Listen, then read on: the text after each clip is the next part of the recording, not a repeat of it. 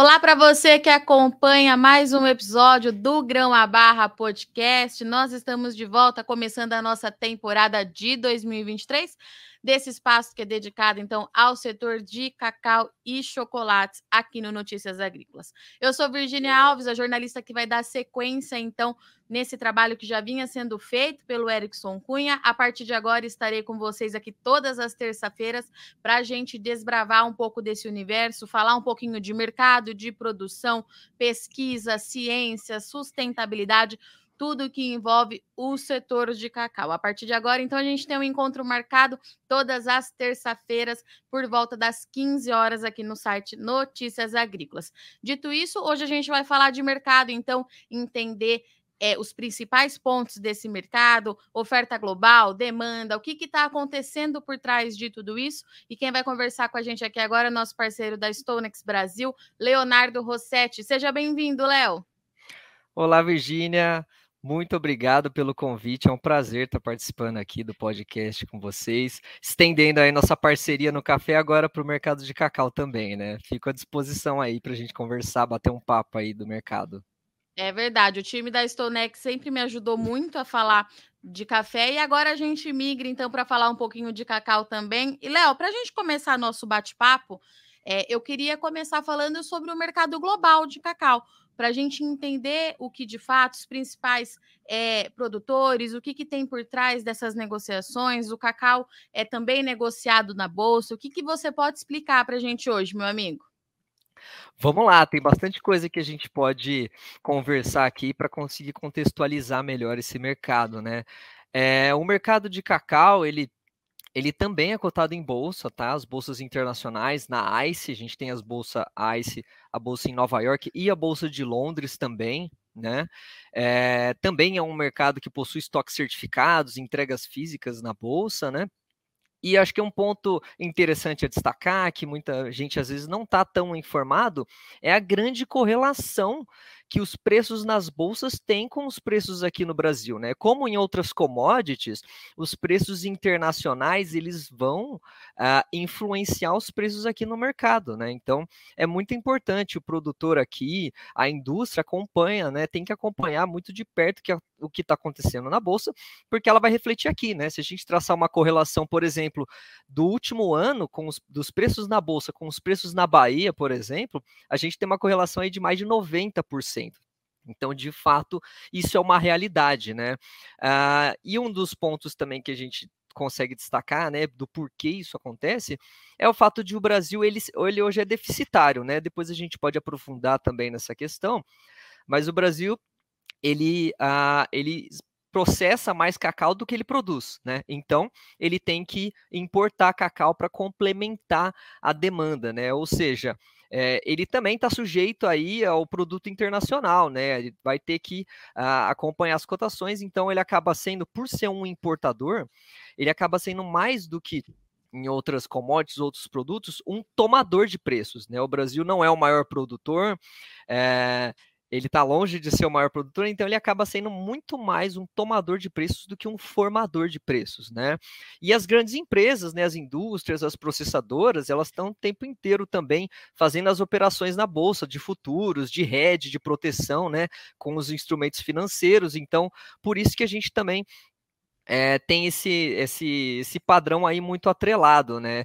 E aí, quando a gente está falando de os derivados também, né? Geralmente, os derivados, principalmente a manteiga e o líquor do cacau, né?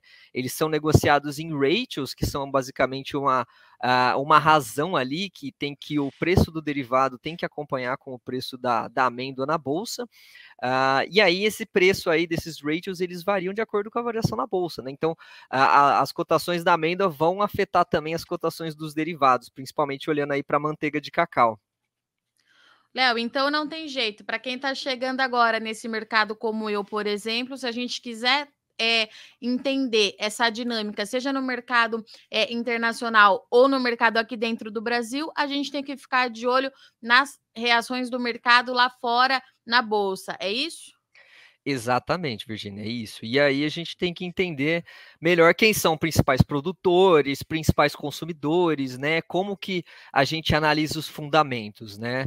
Aí a gente tem que olhar, vai, para produtores, né? Vamos começar Sim. pelos principais produtores. Quem são os principais produtores? Hoje a gente tem a Costa do Marfim, que é ah. Disparado o principal produtor, tá? É, só para a gente ter uma noção, uh, o mundo na última temporada produziu cerca de 4,8 milhões de toneladas de cacau, né? E só a Costa do Marfim produziu mais de 2, duas toneladas, 2 milhões de toneladas. Então, é mais que um terço aí, né, uh, da produção global vem de um único país ali na África, né, ali no oeste africano.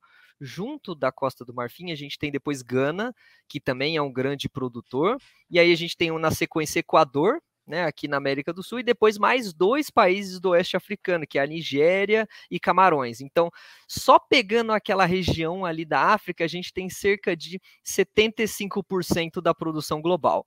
Ou seja, todo mundo está olhando para lá, né? Principalmente para a Costa do Marfim. E, Léo, hoje o Brasil não, não está aí entre os principais produtores, mas a gente já esteve melhor posicionado, né, nesse ranking de produção. Sim, hoje o Brasil ele está ali na sexta posição em maior produtor, tá? O Brasil ele produz ali entre, entre 180 e 220 mil toneladas, vai depender, né, da situação da safra. Mas no passado, ali nos anos 80, início dos anos 90, o Brasil foi o segundo maior produtor global, né? O Brasil exportava cacau em vez de importar, que é o que acontece hoje em dia, né? Era o segundo só atrás da Costa do Marfim. É, o que aconteceu foi que naquele período, né, lá no sul da Bahia, é, que é a principal região produtora, inclusive até hoje, a gente teve uma praga muito forte, né, que é, ficou famosa, é a famosa vassoura de bruxa, né, que ela afeta o cacaueiro, ele vai apodrecendo ali, fica parecendo, dizem que uma vassoura de bruxa, e ali dizimou mais da metade da produção de cacau da Bahia, né, e, e essa produção ainda não foi recuperada até hoje, né, então, por isso que hoje o Brasil é deficitário, hoje o Brasil não tem o protagonismo que chegou a ter aí no mercado internacional. A gente ainda tem a uma produção considerável, a gente tem muitas iniciativas também, né, tentando buscar é, essa autossuficiência, né, a gente tem o Coco Action, que é uma é, é uma parceria público-privada para tentar incentivar tanto a produção sustentável quanto qualificar melhor o produtor, né? A produção de cacau ela é formada muito por pequenos produtores, muitas vezes não, não, não é tão tecnificada, né? Então tem toda uma iniciativa hoje no Brasil nesse sentido uh, e visando no longo prazo, né? Chegar nessa sustentabilidade. Então a tendência, olhando para longo prazo, Óbvio que a gente está sempre sujeito a questões climáticas, a choques de mercado, né? O mercado uma loucura esses últimos anos, pandemia, guerra e tudo mais, mas a tendência no longo prazo é o Brasil conseguir produzir tudo o que consome, né? Justamente por conta de todas essas iniciativas muito bacanas aí, tentando fomentar a produção local de cacau. Léo, me fala uma coisa: quando a gente precisa acompanhar é, essa formação de preço, principalmente na bolsa, a gente acaba tendo que ficar meio ligado também nas informações é, dessas origens produtoras, né? E muitas vezes a gente encontra certa é, dificuldade em achar esses números, em fazer acompanhamento de safra, enfim, entender o que de fato está acontecendo, porque às vezes a gente tem aquela diferença do que está acontecendo e o que está sendo passado é, para o mercado, né, Léo? E a gente está falando de um lugar dessa vez muito longe, de fato. E como é que é em relação a isso, essas informações para a gente entender composição de preço, composição é, de oferta global do produto? A gente tem alguma dificuldade nesse sentido no mercado de cacau? Muito bom o seu ponto, Virginia. Eu ia trazer essa questão também, porque justamente por a gente ter essa produção massiva lá na vindo da África, a gente tem uma grande dificuldade, né? A gente sabe que é um continente mais pobre, sem tanta estrutura, né? Então é muito difícil acompanhar é, o mercado, acompanhar a produção. Quem vai buscar informação do mercado de cacau consegue ver que é muito escasso, né? Então às vezes a gente não consegue acompanhar com tanta é, precisão o que está acontecendo lá, o que está acontecendo com a produção lá na Costa do Marfim, em Gana, a gente sente falta dessas informações, né? E aí, nesse sentido, uh, tem algum, alguns pontos que a gente consegue recorrer aí que costumam impactar o mercado, né? Quando a gente está falando em termos de oferta, Uh, a Costa do Marfim é o único país que, produ que publica dados semanais de entregas, né, entregas de cacau nos portos marfinenses. Então, é, é o principal indicador que a gente tem para acompanhar como está sendo o desempenho da safra, né? Ele costuma ser um reflexo do desempenho da safra. Uh, mas para outros países, isso é complicado, né? A gente não tem dados frequentes. Gana publica uma vez a cada dois meses, três meses. Os outros países também não têm tantas informações a gente acaba ficando muito no escuro, né? A gente acaba ficando refém desses poucos dados que a gente tem na Costa do Marfim, de alguns relatos de produtores que uh, de vez em quando são publicados por algumas agências de notícia, né? Uh, e o mercado fica muito no escuro, né? Como que a gente consegue recorrer, né? O que a gente consegue recorrer para acompanhar um pouco o clima? É, acompanhar um pouco a produção é a questão do clima, né? Que aí a gente consegue ter acesso, por exemplo, a dados de satélite, dados de precipitação, né? A gente consegue comparar com o histórico dos últimos anos, entender se está melhor ou pior do que em anos anteriores, acaba sendo um indicativo importante. É, tem indicativos lá do NOAA, né, agência americana é, de estudos climáticos, por exemplo, de índice da saúde da vegetação. Então, alguns indicadores acabam embasando muito a análise é, de, do mercado como um todo sobre a produção. Né? E em função disso, também o mercado acaba, com essa falta de informação, em determinados momentos acompanhando muito o movimento de outras commodities, né? Muitas vezes você fala, nossa, mas a cotação do cacau está subindo, não aconteceu nada, não saiu nenhuma notícia, mas ele acaba acompanhando outras commodities também por conta dessa falta de informação e até indicadores, né, e fundamentos macroeconômicos, né, que acabam afetando bastante. Aí nesse caso, principalmente ligado do lado da oferta, né? E Léo, quando a gente, se a gente fizer assim um compara uma comparação simples, né, do Brasil para o principal é, produtor de, é, de cacau, qual que é a grande diferença que a gente tem hoje, né? O que, que eles fazem de diferente que o Brasil não faz nesse momento? É, na realidade, o cacau hoje, por exemplo, é, não é uma commodity que produz tantos ganhos, né? E, e, o cacau ainda ele tem toda a questão de ele ser uma cultura perene, né? Então é um investimento de muito longo prazo. Então, se você vai produzir, né, vai plantar um, um cacaueiro, ele começa a produzir ali com 4, 5 anos, né, e de forma considerável, e ele vai chegar no auge só com 10 anos. Então é um investimento de muito longo prazo e que poucos estão dispostos a fazer. Né? Tem outras commodities, se você olhar pegar uma soja, por exemplo, é muito mais fácil você plantar, colher, é um uhum. mercado mais líquido, né? Uh, um mercado maior. Então é muito mais fácil, né? Ele, ele, ele possui menores barreiras para entrada, né? Então hoje o que a Costa do Marfim faz, né? Eles já têm um parque cacaueiro muito grande, Gana também. Então é difícil para eles abrir abrir mão desse, desse, desse parque, né? Foi um investimento de muito longo prazo. Uh, é difícil abrir mão para uh, adotar outra commodity, mesmo que ela não seja, mesmo que o cacau não seja tão rentável quanto em outras, né? No caso brasileiro é semelhante, né? Desde que, desde que a gente perdeu aquela produção lá nos anos 90 com a, a, a, vassoura de bruxa lá na Bahia, é difícil a gente ver investimentos uh, grandes, né? E aí, nesse sentido, as ações governamentais é, essas iniciativas que a gente tem visto podem fazer a diferença. Né? Isso é uma, uma coisa que acontece em Gana, por exemplo, que é o segundo maior produtor. Eles, eles acabam tendo bastante incentivo do governo, o governo ajuda né, no trato das lavouras, né, com investimentos nos tratos das lavouras, com a questão de aplicação de defensivos e fertilizantes, né? Isso acaba ajudando a fomentar um pouco ali a produção, né? Uh, então acho que esse acaba sendo o principal ponto, assim, e acaba sendo uma grande barreira de entrada para o mercado, né, no geral.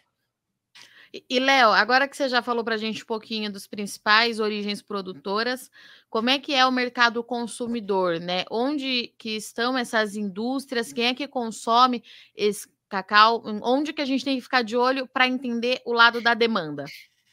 Bom, uh, o, o, mercado consumidor, né? O principal, a principal região consumidora, Virgínia, é a Europa. Né? A gente ouve muito né, do chocolate europeu, a, a qualidade Sim. do chocolate europeu, e lá é o principal centro consumidor, tá? Então, quando a gente está analisando o consumo, a gente está olhando para lá principalmente, tá? É o maior impacto vem de lá. Depois a gente tem também a América do Norte e Ásia como o segundo e terceiro ali maiores consumidores. A Ásia tem crescido também nos últimos anos, né?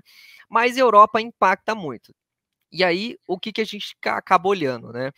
Uh, também não existem dados tão frequentes, né? Principalmente de consumo. Isso aí é difícil para qualquer produto, qualquer commodity, né?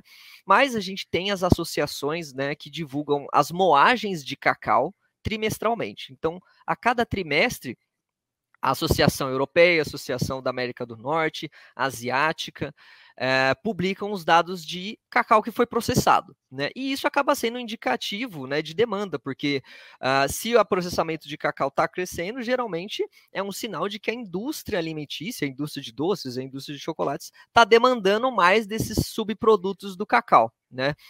Então acaba sendo o principal indicador que o mercado reage. Além disso, os resultados das indústrias, né? Então a gente acompanha ali as grandes companhias, né? Calebo, uh, Olan, Nestlé, Lindt, eles vão eles costumam publicar resultados uh, de vendas, de receitas trimestralmente ou semestralmente, depende da empresa. Acaba sendo um grande norte também para acompanhar como estão as vendas, né? Além de algumas pesquisas que uh, esporadicamente são divulgadas ali de desempenho de venda de chocolates, de produtos achocolatados, que também existe essa diferença, a gente pode especificar um pouquinho mais depois. E também, Virginia, acho que um ponto, como eu falei para você, o mercado de cacau ele acaba sendo escasso de informações, né? Nesse sentido, uh, o mercado às vezes busca uh, base nos fundamentos macroeconômicos, nos indicadores macroeconômicos, né? Então, o que a gente tem visto recentemente também, isso afetou muito, é, as cotações de cacau reagindo às, uh, aos indicadores de inflação, né? Então, Sim. no momento de crise, a gente teve a inflação. Inflação tende a afetar negativamente o consumo do, de chocolate, principalmente, que não é um produto essencial, né? Apesar de a gente ter visto aí algumas mudanças no, no nos hábitos de consumo. Uh, e além disso, uh, aos dados de inflação e ao euro, né? Então, as cotações, né? Como o principal mercado consumidor é a Europa, Uh, existe uma correlação muito forte nas cotações da bolsa com o euro. Se a gente traçar num gráfico, a gente vai ver que os, os dois eles caminham muito próximos, né? Porque se o euro está se valorizando, né, você está afetando diretamente o poder de compra da principal região compradora de cacau. Então, uh, o euro se valoriza, quando o euro se valoriza, o cacau tende a subir junto, né? E uh, da, do, da maneira oposta, isso acontece também, né? Se o euro está recuando, o cacau acaba sendo pressionado também nas bolsas. Isso acaba sendo um indicador que às vezes as pessoas esquecem de olhar, mas que acaba sendo muito importante aí para a gente acompanhar o mercado.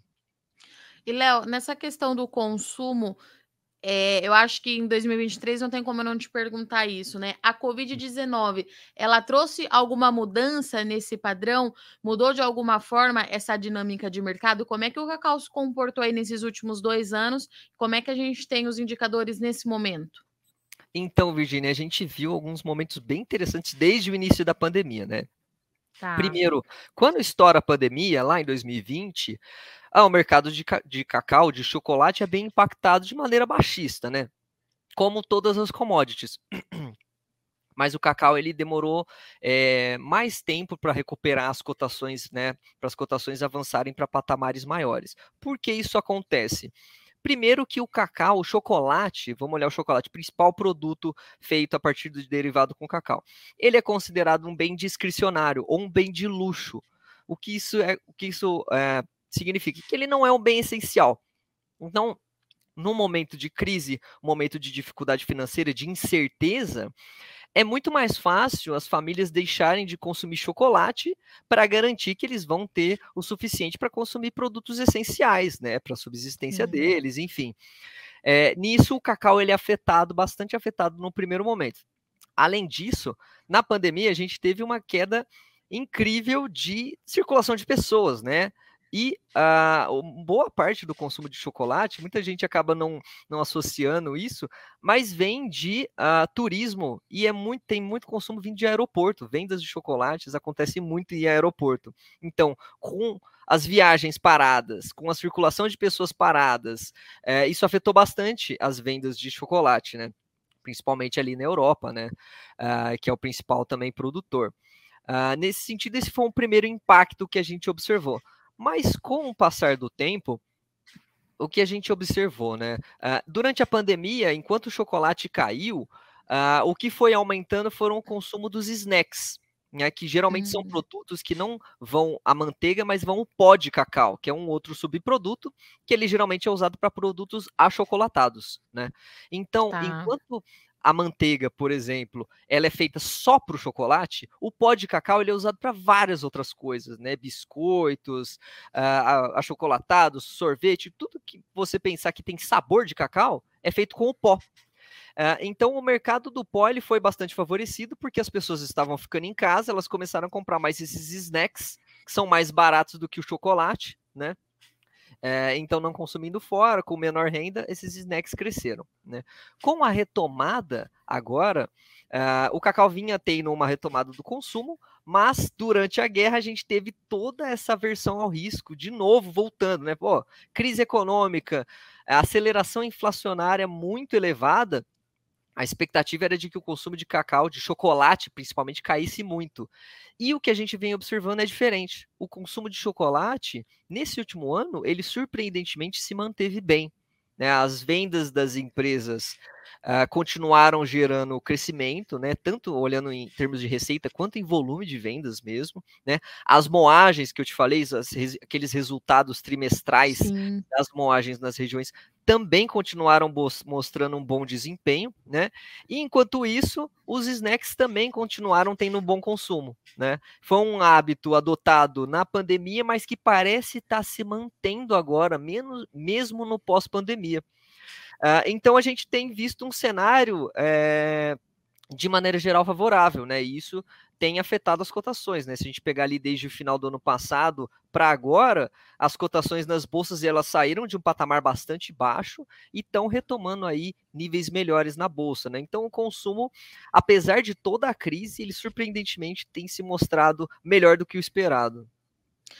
Léo, falando um pouquinho agora do perfil da produção brasileira, eu queria que você falasse para a gente como é que é essa dinâmica é, de safra, como é que os, os, principais estados produtores se comportam, porque pelo que eu entendi no, nossa, nosso, no início da nossa conversa, o Brasil hoje ele ainda importa bastante coisa, mas a tendência é que no longo prazo, pelo menos diante das ações aí que o setor vem tomando, a gente consiga produzir pelo menos o que a gente consome, é isso? É isso mesmo, Virgínia. Tá. Hoje, quem que quem são os principais produtores, principais regiões produtoras, né? A gente tem a Bahia, que sempre foi líder e, e continua sendo líder. Se a gente for estimar ali, a Bahia produz mais ou menos 70% da safra, né, da, da produção brasileira. Se a gente considerar o resultado da safra 21-22, às vezes isso varia um pouco para baixo também. Depois a gente tem o Pará, com cerca ali de 27, 28% da produção, tá? Então a Bahia, por exemplo, na última temporada produziu ali em torno de 150 mil toneladas, que foi um resultado muito bom, inclusive, diga-se de passagem, foi melhor que as safras anteriores, foi uma recuperação muito forte da Bahia e o Pará produziu ali cerca de 60 mil toneladas, né? Então, são os dois principais, né? Eles produzem o grosso. Depois a gente tem um pouco de produção também ali no norte do Espírito Santo e também em Rondônia. Mas Bahia e ah. Pará são os principais uh, produtores, né? E aí, como eu falei, o Brasil é deficitário, né? Então a gente tem um volume importado aí a, dependendo do, a depender do desempenho da safra. Geralmente, na média, o Brasil ele importa cerca de 20, 25%, às vezes 15% do que consome, tá? O resto é coberto pela produção brasileira e depois é importado. Essa temporada, como eu te falei, a gente teve uma produção muito boa na Bahia. As importações estão menores, né? Justamente porque a produção nacional conseguiu suprir boa parte da demanda, né? E aí tem algumas particularidades que a gente pode destacar. É, uma coisa interessante, por exemplo, é, é, que o Brasil ele, ele é um importador de amêndoa de cacau, mas ele acaba exportando subprodutos, né? Então, o Brasil importa amêndoa, acaba processando essa amêndoa, mas ele acaba exportando o pó e a manteiga, por exemplo. Ele mais exporta do que importa, né? Uh, isso é uma, uma, particularidade interessante, né? E a gente vê que boa parte, então, é, uma parte da amêndoa, do, da manteiga de cacau, por exemplo, que é o principal insumo para o chocolate, é exportada. Por que, que isso acontece? É, parte da indústria no Brasil acaba usando outros produtos para dar essa base para os chocolates, né? Principalmente chocolates que não são de qualidade tão alta, eles acabam usando, uh, por exemplo, óleos vegetais no lugar da manteiga, né? Porque é um produto mais barato e também é um produto que sofre menos com calor, derrete menos do que a própria manteiga ah. de cacau. Isso acaba sendo um substituto, né? E o pó também acaba sendo exportado. E o destino da manteiga e do pó é Europa. Nossos parceiros comerciais estão, em sua maioria, na Europa. Na verdade, não. Os, não? os principais destinos, é... a gente tem uma parte indo para Estados Unidos e outra tá. parte para parceiros aqui da América do Sul, Argentina, por exemplo. Interessante. É um importador, é um importador importante, né? É, uma outra coisa, Virgínia, que, que eu até queria trazer é, por exemplo, no café a gente fala das, dos problemas de informação, da divergência de informação. Você ouve falar, a gente falar muito Sim. disso. Né? No cacau isso também acontece, né? E a gente tem dois pontos ali é, bem específicos, né? Primeiro, a gente tem menos entidades acompanhando o que está acontecendo com o cacau. Por exemplo, tá. o USDA, o Departamento de Agricultura americano que acompanha a maior parte das commodities, ele não acompanha cacau. Então, a gente não tem a referência dele, que é uma referência para a maior parte das commodities, a gente não tem a referência dele para o cacau. No Brasil, a Conab também não, não faz acompanhamento para o cacau. Então, a gente não tem essa referência aqui no Brasil, né? Então, é mais um fator ali que acaba deixando a gente um pouco mais no escuro, né? E aí, as duas principais fontes de informação que a gente tem no Brasil hoje, uma é o IBGE, que faz estimativas de safra, e a outra é a IPC, né, que é a Associação Nacional das Indústrias, das Indústrias Brasileiras de Cacau. Eles têm umas, uma divergência muito interessante. Se a gente olhar os dados do IBGE, Virgínia, o uhum. IBGE vai falar que o Pará é o principal produtor. Então, o Pará produz mais que a Bahia, segundo o IBGE. Então, eventualmente, ah. você vai ver alguma notícia, alguma notícia na TV falando que o Pará é o principal produtor. E você pensa, nossa, mas o Leonardo tinha falado que era a Bahia. Porque a IPC fala que é a Bahia. Então, a gente tem essa divergência bastante forte, né? É, por que, que a gente confia mais na IPC, né? A IPC, como eu falei, é a Associação Nacional das Indústrias, das Indústrias Processadoras de Cacau. Então, ela é, é, composta pelas grandes processadoras de cacau no Brasil e ela é quem está recebendo a grande parte, mais de 90% das amêndoas do Brasil, está recebendo e está processando. Então ela está ela tá acompanhando de fato um registro né, de onde está vindo essa amêndoa. Fica registrado as chegadas semanais, mensais, enfim, que, que chegam lá nas processadoras. Então acaba sendo considerado, a gente considera uh, um indicador de muito maior confiança, né? São parceiros nossos, a gente tem um relacionamento bom com a IPC uh, ah, e eles trazem dados muito interessantes para a gente, tanto das entregas que vêm de cada, uh, de cada região, quanto das moagens, né?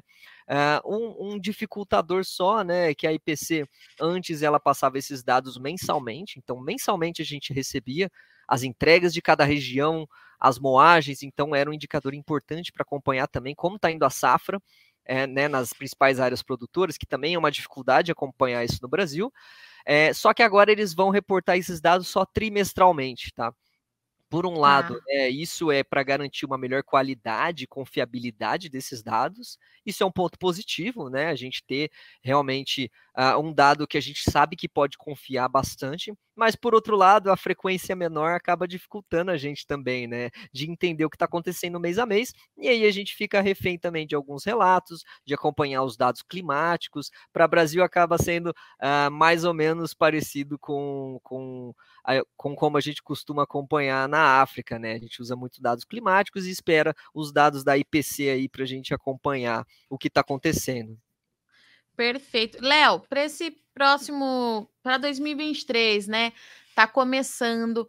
É, o que, que a gente precisa, então, é ficar de olho daqui para frente, nas próximas semanas, para o produtor, então, não perder é, as oportunidades que podem surgir aí no mercado? Olha só, Virginia, como eu falei, acompanhar a bolsa é muito importante, né? A gente tem essa correlação bem forte. E o que vai impactar a bolsa, né? As entregas na Costa do Marfim são dados importantes para a gente acompanhar semanalmente. A gente tem também a Associação Internacional do Cacau, né, a AICO, é, que ela publica também trimestralmente um relatório de oferta e demanda global. Né? E você sabe muito bem que quando a gente está tá analisando os fundamentos de oferta e demanda, se a gente tem uma safra, né, uma temporada que é superavitária, a gente tem uma base que tende a ser mais baixista para os preços. E se a gente tem uma safra que é deficitária, né, ou seja, que o consumo, a perspectiva de consumo é maior do que da produção, a gente tem uma base mais altista para os preços na temporada de maneira geral. Ah, o próximo relatório da AICO, ele deve sair entre o final de fevereiro e o iníciozinho de março, tá? É, e ele sempre tende a impactar bastante, né? Eles revisam as estimativas dele para produção, é, eventualmente eles publicam o que eles esperam para a próxima temporada, e isso é bastante importante, isso afeta bastante os mercados, a gente vai acompanhar de perto, tá? Os próximos dados de moagem das regiões, eles vão ser só em abril, então o mercado ele deve buscar, é, perdão, ele deve buscar uh, fundamentos na parte de oferta e demanda da AICO, nas entregas da Costa do Marfim e no ambiente macroeconômico também. Conforme a gente tem visto a, a inflação na Europa, principalmente, nos Estados Unidos também, começar a dar sinais de arrefecimento, isso tem sido altista para o cacau, tem dado suporte, melhora as perspectivas de que, uma, de que a população vai consumir mais, que a demanda vai se aquecer, né? De que eles devem ter mais possibilidade de consumir o chocolate e os produtos achocolatados. Então, esses dados de inflação tem afetado positivamente os preços. Se eles continuarem mostrando sinais de arrefecimento da inflação, isso tende a contribuir. De maneira semelhante, a recuperação do euro também é altista para o cacau. Né? Nos, nas últimas sessões a gente viu o euro começando a ceder um pouco, então tá aí um fator aí para acompanhar, né? Então o euro recuperando, isso tende a ser positivo para o cacau, e se o euro voltar a recuar para aqueles patamares historicamente baixos, isso aí é um fundamento uh, baixista, né? E como eu falei, o complexo de commodities de maneira geral. Na falta de informações, mercado de cacau busca as commodities é, ou os indicadores macro, como eu falei, inflação, desempenho da economia, enfim. Acho que esses são os principais pontos a impactar. A gente ainda está olhando para clima na Costa do Marfim, a, as possibilidades de um El Ninho, né, que podem surgir aí para o segundo semestre. Elas continuarem se confirmando, para a produção africana isso é negativo, isso torna o clima lá mais seco, né, a, o, o, a produção principal na Costa do Marfim ela vem em outubro, então é justamente o período que isso seria impactado pelo El Ninho, ponto de atenção grande, né? Se as perspectivas de um El Ninho se arrefecer, a gente pode ter aí uh, uma nova produção boa, mas aí são, são acho que são, são os principais indicadores aí que, que eu recomendaria estar uh, tá acompanhando aí para estar tá preparado aí para o mercado de cacau. Muito bom. Léo, obrigada, viu, pela sua participação, pela sua disponibilidade de vir aqui participar, então, do Grão a Barra. É, convite feito, volte mais vezes, a gente vai se falar bastante aí para entender toda essa dinâmica do mercado de cacau. Obrigada, viu? Boa semana. Muito obrigado de novo pelo convite, Virginia. Sigo à disposição sempre que precisarem aí conversar, bater um papo sobre o mercado de cacau. Tamo junto, tá bom?